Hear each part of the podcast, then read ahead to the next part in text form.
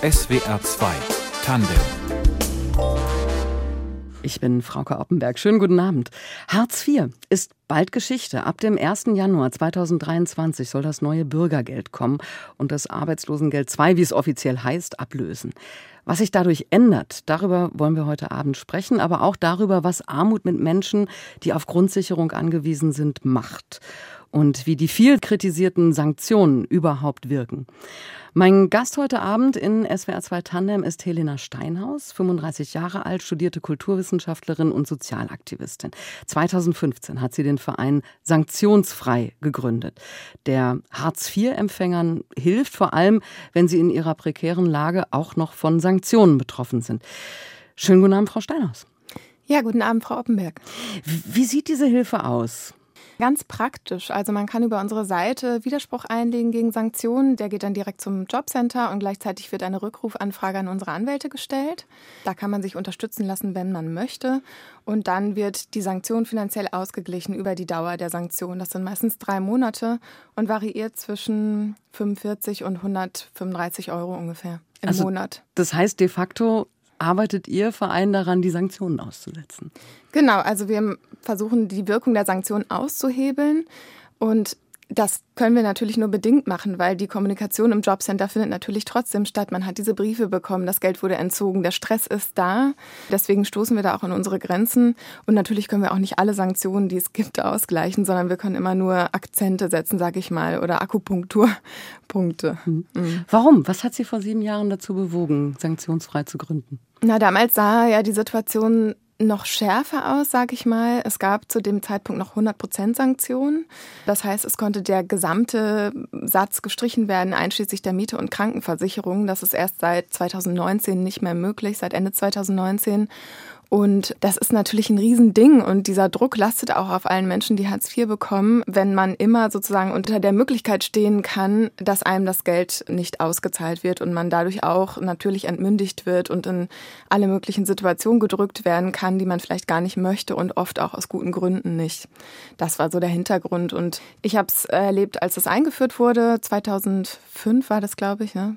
als meine Mutter damals arbeitslos war und genau mit meinem Bruder zusammen, wir waren zu dritt. Und das war ein krasser Einschnitt von Arbeitslosengeld zu Hartz IV, einfach weil es plötzlich noch weniger wurde und der Wind ein anderer war. Auf einmal, meine Mutter hatte einen ganz anderen Stress und es war wirklich einfach zu wenig zum Leben, ja. Und ähm, das geht heute auch vielen Menschen so. Es ist einfach nicht genug Geld da, um sich anständig zu ernähren oder zu kleiden, dem Wetter entsprechend.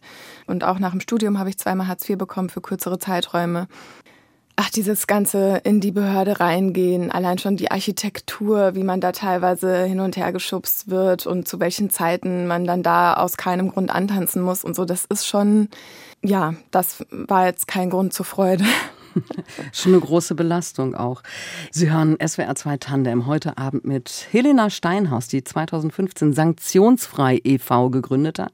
Dieser Verein hilft Hartz-IV-Empfängern, die von einer Sanktion betroffen sind, deren Grundsicherung also gekürzt wurde. In welchen Fällen passiert das eigentlich, dass gekürzt wird? Es gibt offizielle Begründungen, ja. Also wenn man zum Beispiel einen Termin verpasst, wenn man eine angebotene Arbeit nicht annimmt oder eine Maßnahme nicht antritt oder sie abbricht. Und dann variiert die Sanktion zwischen 10 und 30 Prozent des Regelsatzes, also ungefähr 45 Euro bis 135 Euro im Monat das ist ein super strittiges Feld, ja. Mhm. Also wann ist es berechtigt, einen Termin zu verpassen, wann ist es berechtigt, eine Arbeit abzulehnen oder nicht zur Maßnahme zu gehen. Und vor allem, selbst wenn es nicht berechtigt ist, berechtigt einen das dazu, das Existenzminimum zu kürzen und diese Person wirklich in existenzielle Not zu bringen? Das Haben ist Sie so mal die Frage. Ein Beispiel, also ein, ein, Ihr jüngster Fall, wann, bei dem Sie geholfen haben? Also ein Fall, der mich sehr beeindruckt hat, war eine Frau, die eine Knieverletzung hatte und nicht zum Termin gehen konnte und trotz Krankschreibung eine Wegeunfähigkeitsbescheinigung gefordert wurde. Also das heißt, die Frau soll dann zum Arzt und sich da bescheinigen lassen, dass sie nicht zum Jobcenter gehen kann. Und das ist natürlich absurd. Oder äh, eine Frau, die ähm, sich nicht bewerben. Man muss, man muss so bestimmte Anzahl von Bewerbungen monatlich einreichen. Acht Stück sind es meistens. Und die Frau konnte sich nicht bewerben, weil sie sehr krank war. Sie hatte schwere Symptome, also Sehbeschwerden, Schwindel und so weiter. Und war auch beim Arzt, hatte verschiedene Untersuchungstermine und so weiter. Und ähm, das Jobcenter hat gesagt, sie könnte sich doch äh, telefonisch bewerben und einfach sagen, dass sie gerade Sehstörungen hat und Schwindel. Es hat sich am Ende herausgestellt, die Frau hat Multiple Sklerose und dementsprechend auch gute Gründe, ja. Aber allein, dass man in solche Art von Bedrängnis kommen kann. Und in solchen Fällen wird auch äh, dann sanktioniert, ja. Äh, dann wird auch gekürzt. Mhm, Wie genau. hoch fallen dann die Kürzungen aus? Bei der Person, die nicht zum Termin erschienen ist, waren es 10 Prozent für drei Monate, also monatlich ja, 45 Euro ungefähr. Und bei der Person, die sich nicht beworben hat, waren es 30 Prozent, also monatlich 135 Euro ungefähr. Wie häufig kommt das vor, dass Jobcenter seine Kunden, so werden sie ja auch genannt mhm. im Jobcenter, sanktioniert? Durch Corona hat es sich verändert und auch durch die politische Lage zurzeit. Weil das ähm, Bürgergeld jetzt ab 2023 kommt, sind die Sanktionen ausgesetzt. Genau, zurzeit gilt ein Sanktionsmoratorium, aber es gibt trotzdem noch die Sanktionen für verpasste Termine nach dem zweiten verpassten Termin. Und ähm, vorher schon hat durch das Gerichtsurteil im November 2019 sich die Situation verändert und auch Corona hat zumindest für drei Monate die Sanktionen ausgesetzt. Und dann gab es viel weniger Termine, sodass auch weniger verpasste Termine sanktioniert werden konnten und so weiter. Man sagt, es trifft so zwei bis drei Prozent äh, der Hartz-IV-Beziehenden. Allerdings ist das äh, eine strittige Zahl, weil letztendlich sind alle von Sanktionen betroffen, zumindest indirekt, weil ja in jedem Schreiben eine Sanktionsandrohung mitgeschickt wird. Also erscheinen Sie zum Termin um 7.55 Uhr am so und so vielten und in der Rechtsfolgenbelehrung finden Sie, was passiert, wenn Sie das nicht tun. Das, das kommt direkt das mit kommt der direkt Einladung. Mit, genau. Und genauso ist es auch mit, äh, nehmen Sie hier diese Stelle beim Paketdienst an zum so und so vielten. Wenn Sie das nicht machen, werden Ihre Leistungen um 30 Prozent für drei Monate gekürzt. Mhm. Deswegen, ähm, also die, die Sanktion ist quasi immer mit dabei. Wie häufig wenden sich dann die Menschen in solchen Situationen an Sie? Na, auch das variiert natürlich stark. Wir haben, ich kann es gar nicht so gut in Zahlen nennen. Wir haben auf jeden Fall gut zu tun und wir kümmern uns ja auch nicht nur um Sanktionen, sondern wir helfen in ganz, ganz vielen anderen Situationen auch aus. Die Sanktionen sind eigentlich nur die Spitze des Eisbergs, weil einfach super viel im Jobcenter schief läuft und das oft bei den Betroffenen natürlich die Auswirkung hat, dass sie einfach vor keinem Geld und viel Monat stehen und ihre Mieten, ihre Rechnungen und ihr Essen nicht zahlen können. Also seien es Weiterbewilligungsanträge, die zu lange dauern oder überhaupt Erstanträge, die ganz lange nicht bearbeitet werden. Oder Stromrechnungen, die bezahlt werden müssen, aber vom Jobcenter nicht als Darlehen bewilligt werden. Ach, es gibt tausend Sachen. Es gibt auch äh, noch nach wie vor 100 Prozent Entziehungen, Versagungsbescheide, die sich anfühlen wie eine Sanktion, wo die Leute auch sagen, ich wurde 100 Prozent sanktioniert. Das sind aber andere Paragraphen. Also der Teufel steckt hier richtig im Detail und wir sind eigentlich in allen Situationen am Start mit AnwältInnen und auch Geld, solange wir eben die Ressourcen dafür frei haben. Und, und wenn jemand seine Stromrechnung nicht bezahlen kann, dann sagen Sie hier, sind die 300 Euro? Da, oder, oder, also ist es wirklich so ja, unbürokratisch, wie Sie helfen? Tatsächlich ja, weil also man muss das äh, sich genau angucken, was da eigentlich bei Hartz IV die Sache ist. Nämlich wir haben ja einen Regelsatz, den wir Erwachsenen auszahlen von 449 Euro und da ist Strom inbegriffen. Das heißt, man muss davon Essen bezahlen, Klamotten, Rücklagen bilden, Strom bezahlen. Vorgesehen für Strom im Regelsatz sind 37 Euro im Monat. Das ist völlig abstrus, war schon vor einem Jahr abstrus. Es hat einfach nicht gereicht. Die meisten haben Strom irgendwie aus dem Regelsatz noch rausgenommen, was eigentlich für Essen vorgesehen war oder so. Und jetzt verschlimmert sich die Situation natürlich täglich eigentlich drastisch. Und man kann Darlehen beantragen, wenn man Stromschulden hat. Aber es ist ein Darlehen, man muss es zurückzahlen. Man muss es zurückzahlen. Es wird dann ab dem nächsten Monat verrechnet mit dem Regelsatz mit 10 Prozent normalerweise. Und das ist natürlich total krass. Also wenn man davon ausgeht, dass die Menschen jetzt schon kein Geld haben. Und damit meine ich eben nicht, dass sie sich kein drittes Paar Schuhe kaufen können oder nicht um die Ecke schick essen gehen können zweimal in der Woche, sondern es geht wirklich um Grundbedürfnisse. Und dann werden noch 10 Prozent monatlich abgezogen für weiß ich nicht wie lange, weil das sind meistens auch jetzt nicht nur 50 Euro Stromschulden.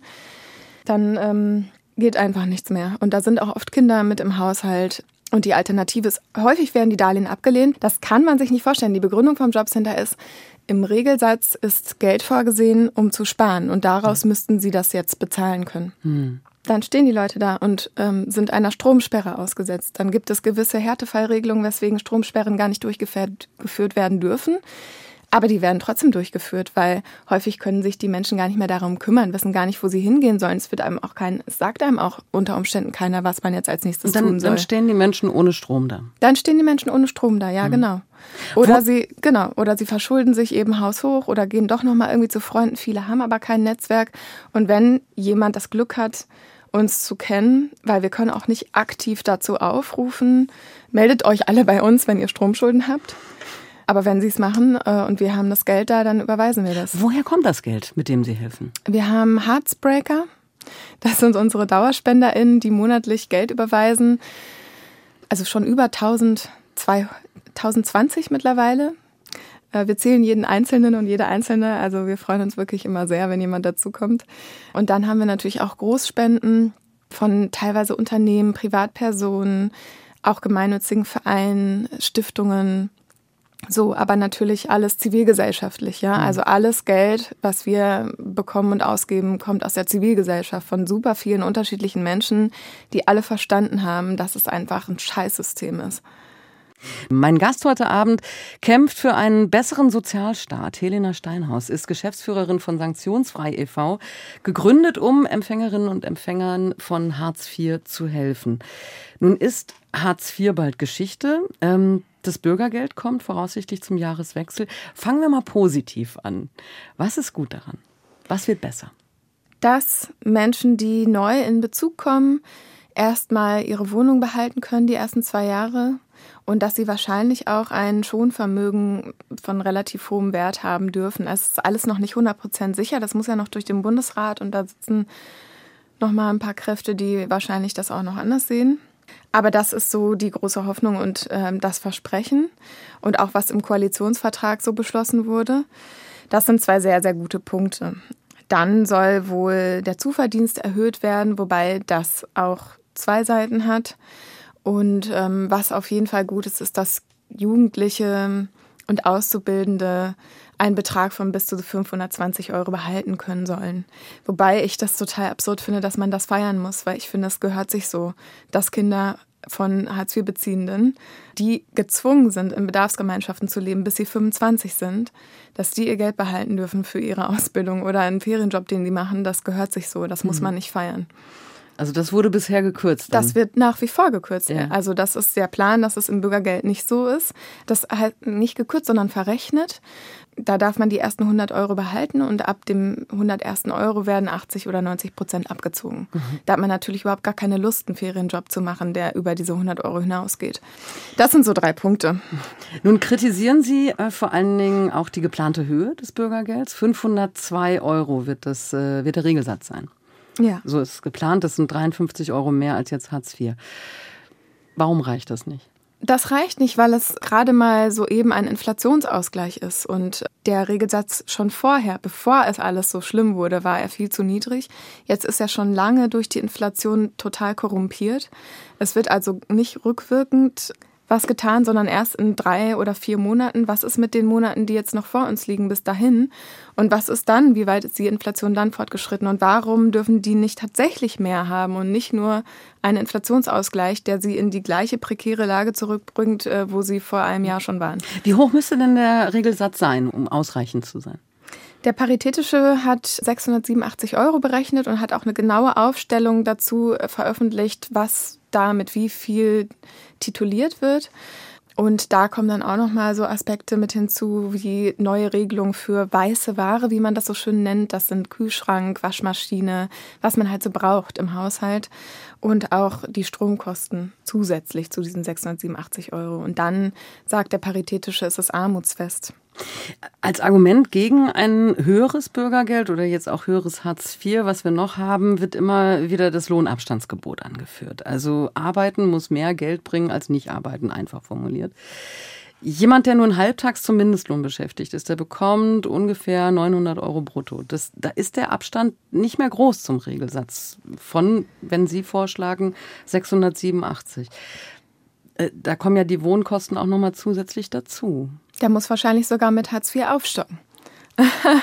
ähm, ja, genau. Und da geht es darum, die Löhne zu erhöhen. Das kann nicht sein, dass wir gucken, dass es noch Leute geben muss, denen es noch schlechter geht, sondern wir müssen gucken, dass es auch Menschen, die für wenig Geld arbeiten oder noch halbtags arbeiten können, dass auch die genug haben zum Leben und nicht, dass da provoziert wird, dass, dass da nach unten getreten wird. Also man kann den Lohnabstand auch von der anderen Seite Ja, das kann man. Und ich glaube, es gibt genügend Unternehmen, die das auch leisten könnten. Ja, es gibt natürlich auch einige, für die wäre das schwierig, gar keine Frage. Aber ähm, ganz grundsätzlich ist das eine Frage des Wollens. Mhm.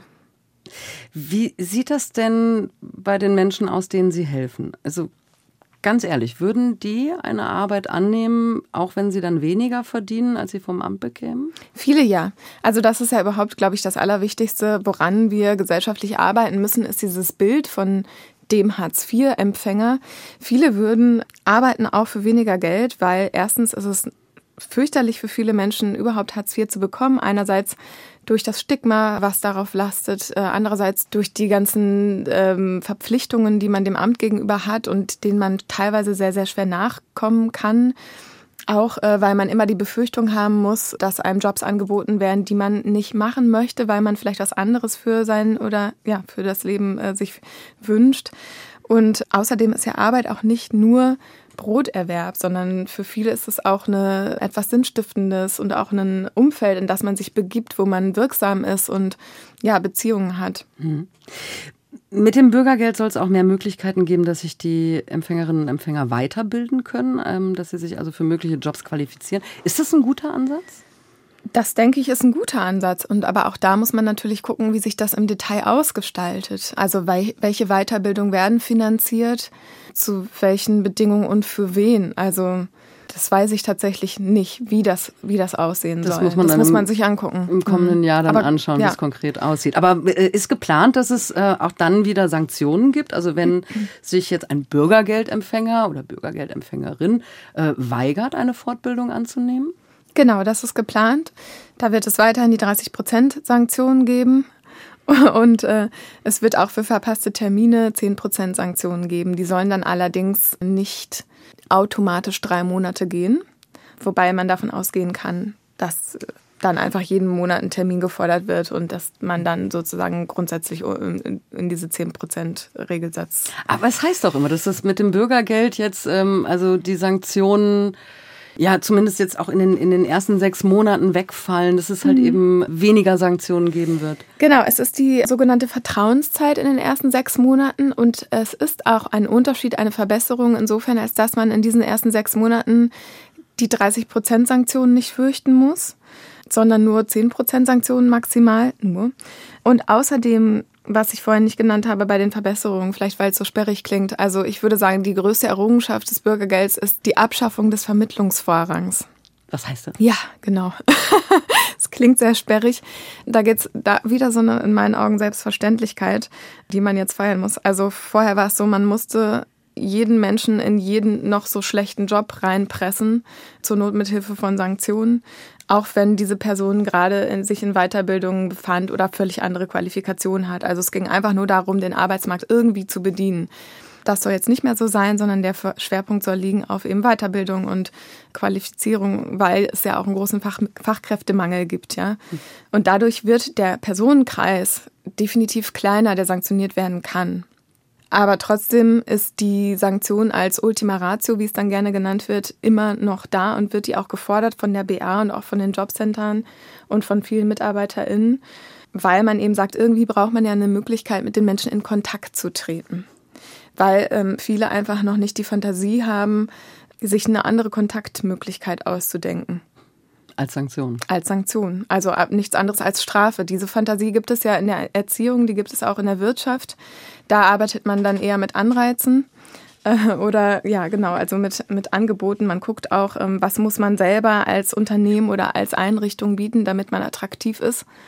Ja, vielleicht, das müssen sich die Jobcenter vielleicht auch mal angucken. Und manche machen das bestimmt auch. Also ich glaube, dass auch viele Menschen, die in den Jobcentern arbeiten, wirklich eine Veränderung wollen und dass viele auch unter den Strukturen leiden. Also ist mir auch wichtig zu sagen, ja, das ist jetzt nicht so ein Jobcenter-MitarbeiterInnen-Shaming hier.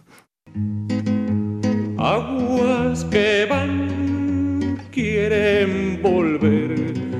Aguas que van, quieren volver.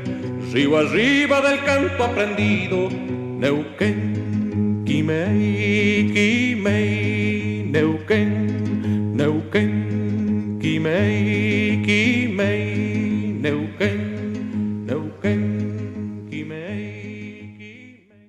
Das ist äh, Musik, die sich mein heutiger Gast Helena Steinhaus gewünscht hat. José Laralde. Laralde.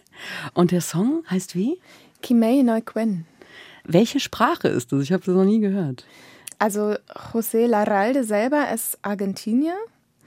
Und die Sprache selber, ehrlich gesagt, weiß ich es nicht, aber es ist eine indigene Sprache und das ähm, Lied handelt äh, von, ja, ich würde sagen, blutigen äh, Kämpfen zwischen Conquistadoras, also den spanischen Eroberern, und einer indigenen Bevölkerung, die in Quimay Neuquén ist, glaube ich, die Stadt oder der Ort. Mhm. Was bedeutet Ihnen dieser Song? Warum haben Sie sich den gewünscht für heute Abend?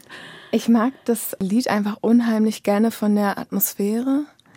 Finde auch, es gibt einfach selten äh, Lieder, die diese Thematik so bearbeiten. Hm. Also ich finde es einfach nach wie vor total aktuell. Hm. Das ist, glaube ich, deswegen begleitet mich das Lied schon sehr, sehr lange.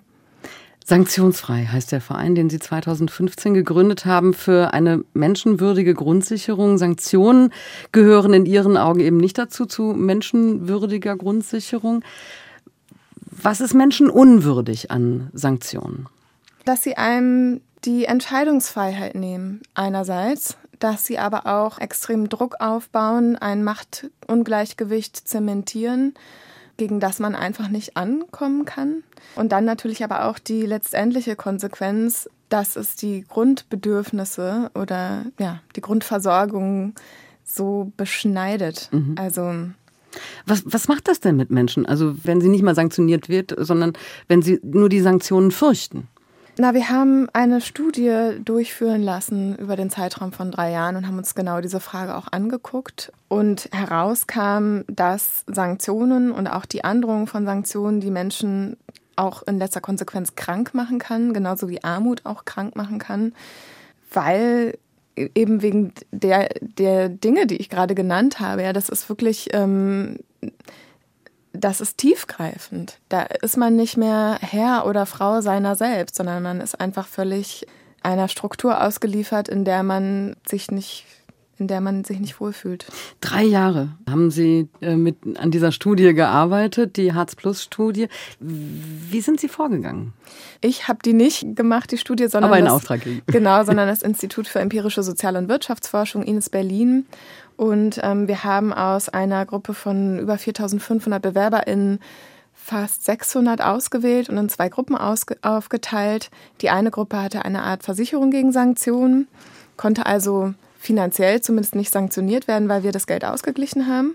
Und die andere Gruppe hatte keine Versicherung gegen Sanktionen. Und dann haben wir über den Zeitraum von drei Jahren immer wieder beide Gruppen befragt und das verglichen eben. Ja, das nennt sich Experimentaldesign.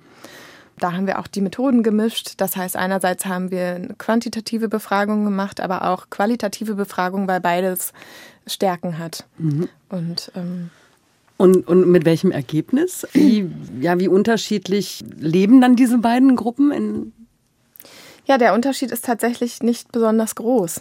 Und da könnte man jetzt erstmal sagen, ah, na dann kann man ja auch weiter sanktionieren, aber so einfach ist das nicht, weil ähm, wenn man sich das Ganze anguckt, ähm, das Bundesverfassungsgericht hat 2019 geurteilt, dass eine Sanktion nur dann verhängt werden darf, wenn sie nachweislich ihre Funktion erfüllt. Weil dieser Eingriff in das Grundrecht so schwerwiegend ist, dass man das nicht einfach so auf Verdacht quasi machen darf, ja. Und die Funktion einer Sanktion soll ja sein, oder dieser gesamten, dieser, dieser Sanktionsparagraphen ist, dass sie Menschen in Arbeit bringen sollen. Wenn man sich anguckt, beide Gruppen kommen am Ende auf selbe raus, dann heißt das, Sanktionen haben keine Wirkung, zumindest nicht die Wirkung, Menschen in Arbeit zu bringen. Ja? Sie bewirken andere Sachen, nämlich zum Beispiel, dass sie die Gesundheit verschlechtern, die psychische Verfassung verschlechtern und so weiter. Aber sie machen nicht, dass Menschen sich verstärkt um eine Arbeit bemühen oder verstärkt Arbeit aufnehmen. Mhm. Haben Sie ein konkretes Beispiel, wie, wie diese Sanktionen dann auch krank machen können? Zum Beispiel in den qualitativen Interviews, Interview hat ein Mann erzählt, dass er, wenn Sanktionen verhängt wurden, er viel Zeit im Bett verbracht hat, weil er nicht mehr aufstehen konnte, weil ihn das so, wenn man so wenig Geld hat und plötzlich ist noch so viel weniger Geld da und man weiß einfach nicht mehr, wie man den Alltag damit bewerkstelligen soll und man muss Mahlzeiten auslassen und so weiter oder hat vielleicht nicht genügend Klamotten, um sich warm genug anzuziehen, dann bleibt man, glaube ich, im Zweifel im Bett, wenn man es irgendwie kann. Mhm. Und manchmal vielleicht auch, wenn man es nicht irgendwie kann. Es sind zwar nicht so viele, wie man gemeinhin glaubt, aber es gibt ja trotzdem die Totalverweigerer. Ja. Oder die, die sich irgendwie durchmogeln. Wie sollte denn das Jobcenter, die Bundesanstalt für Arbeit äh, mit denen umgehen, die sich eben nicht an die Regeln halten?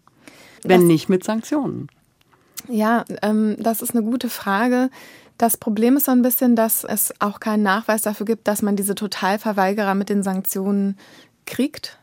Wenn ich das System wirklich ausnutzen möchte, dann ähm, kann ich schon eine gewisse Bemühung an den Tag legen, um den Anforderungen mehr oder weniger gerecht zu werden und äh, mein Geld weiterhin in Fluss zu halten. Ja? Und gleichzeitig ist es eben auch problematisch zu sagen, es gibt Totalverweigerer, die Zahl ist gering im Vergleich zu denen, die es eben nicht sind. Und trotzdem richten wir das gesamte System darauf aus, die zu fangen und alle anderen müssen einfach auch darunter leiden und damit stelle ich alle anderen unter Generalverdacht. Das ist Schwachsinn. Das ist wie, als würde man bei der Steuerprüfung genauso vorgehen. Das macht man aber nicht. Man geht immer davon aus, die Menschen erbringen schon ihren Soll, sag mhm. ich mal.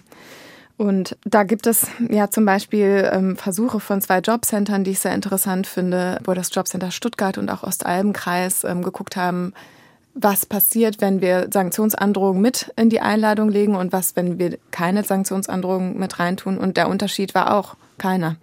Ähm, die Menschen sind oder sind nicht zum Termin erschienen und die Erscheinungsquote lag bei 50 Prozent.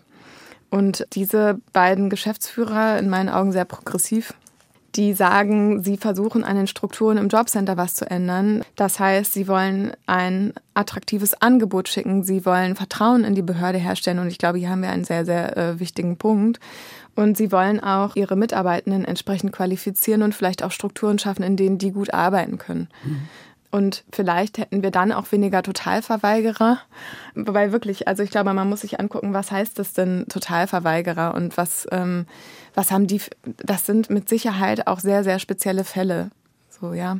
So, so wie man das ja auch in der Schule hat, man Totalverweigerer oder so. Und trotzdem richtet man nicht das ganze Schulsystem darauf aus, mhm. die irgendwie unter Kontrolle zu halten. Also da, da muss es andere Wege geben, ja. um sich dann individuell mit diesen Fällen auseinanderzusetzen. Ja. Sie hören SWR 2 Tandem. Am 01.01.2023 soll es kommen, das Bürgergeld. Kritik daran hat mein heutiger Gast, Helena Steinhaus, die sich seit Jahren für eine bessere, menschenwürdigere Grundsicherung einsetzt. Der Regelsatz ist nicht armutsfest, haben Sie vorhin gesagt. Was bedeutet eigentlich armutsfest?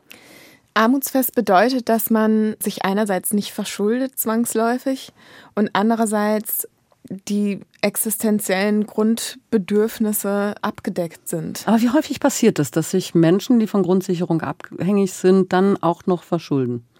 In unserer Studie waren es zum Beispiel rund, also ich glaube über oder so um die 50 Prozent, die mehr Ausgaben als Einnahmen hatten.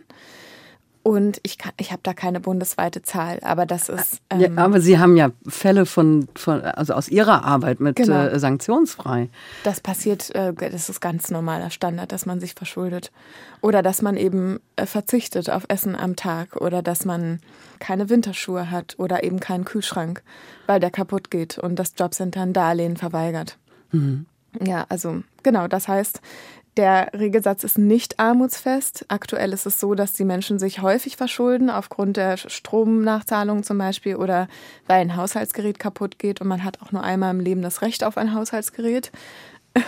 Einmal ja. im Leben? Ja. Also man bekommt einmal von der, von der Agentur bzw. vom Jobcenter genau. einen Kühlschrank bezahlt und wenn der kaputt geht, schaut man in die Röhre. Ja. Dann kann man Darlehen beantragen und wenn man Glück hat, wird das bewilligt. Dann wird es aber auch wieder verrechnet mit dem Regelsatz. Und manchmal kommen auch so Antworten wie, die aktuellen Witterungsbedingungen ähm, begünstigen, dass sie ihre Lebensmittel auf, äh, im Freien lagern können und so lange können sie vom Regelsatz was absparen. Oder es leben keine minderjährigen Kinder mehr im Haushalt, deswegen brauchen sie keinen neuen Kühlschrank. Und wir verweigern das Darlehen. Sowas kann sein. Und ich Ne, ich habe Beweise dafür, ich habe sowas schwarz auf weiß und das ist eben auch ein Riesending in Hartz IV und was sich auch im Bürgergeld weiterziehen wird, ist die Frage von Machtmissbrauch.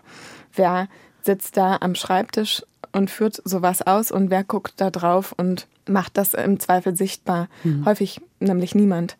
Das heißt also, auch mit dem Bürgergeld wird es nicht anders werden? Nein, da gibt es bisher, also zumindest nicht, dass ich da was Konkretes wüsste, keine sinnvolle Lösung für weiße Ware, also Haushaltsgeräte. Mhm. Nun setzen Sie sich schon so lange für einen besseren Sozialstaat ein. Halten Sie es für möglich, dass es eine Gesellschaft gibt ohne Armut? Da muss man vielleicht auch die Definition von Armut angucken, aber grundsätzlich halte ich es zumindest für machbar. Ja, da, das sind vielleicht nochmal zwei Unterschiede. Und es ist auf jeden Fall, sind genug Ressourcen vorhanden, um solche eklatanten Notlagen von Menschen aufzufangen oder zu verhindern. Und ich glaube, ein ganz, ganz wichtiger Punkt ist eben, wie ich auch vorhin schon mal gesagt habe, wie gucken wir die Menschen an? Mit was für einer Brille? Was glauben wir, ist ein Hartz-IV-beziehender Mensch? Ist das eine faule Socke, die auf dem Sofa sitzt und Chips isst? Oder sind das ganz viele Menschen, die äh, hinter denen Schicksale stehen äh, und, und gute Gründe, warum sie nicht arbeiten oder warum sie eine Zeit brauchen, in der sie, ja, weiß ich nicht, Luft haben? Mhm ähm, sich umzuorientieren. Jetzt gibt es sicherlich äh, viele Menschen, die Ihnen Traumtänzerei vorwerfen oder ja Blauäugigkeit. Wie ernst fühlen Sie sich mit Ihrem Anliegen eigentlich genommen? Ich fühle mich ernst genommen, weil ähm, auf jeden Fall viele das hören und auch immer mehr sehen. Zum Beispiel hat ja Corona auch viel aufgedeckt, viel, viele Schieflagen verschärft und vielen Menschen vor Augen geführt, wie schnell eigentlich ähm, das Konstrukt, was man sich so aufgebaut hat, bröckeln kann und wie schnell man dann auch abhängig ist von Hilfe. Damit will ich nicht sagen, das ist gut, ja, aber da ist vielleicht noch mal eine andere Akzeptanz aufgekommen.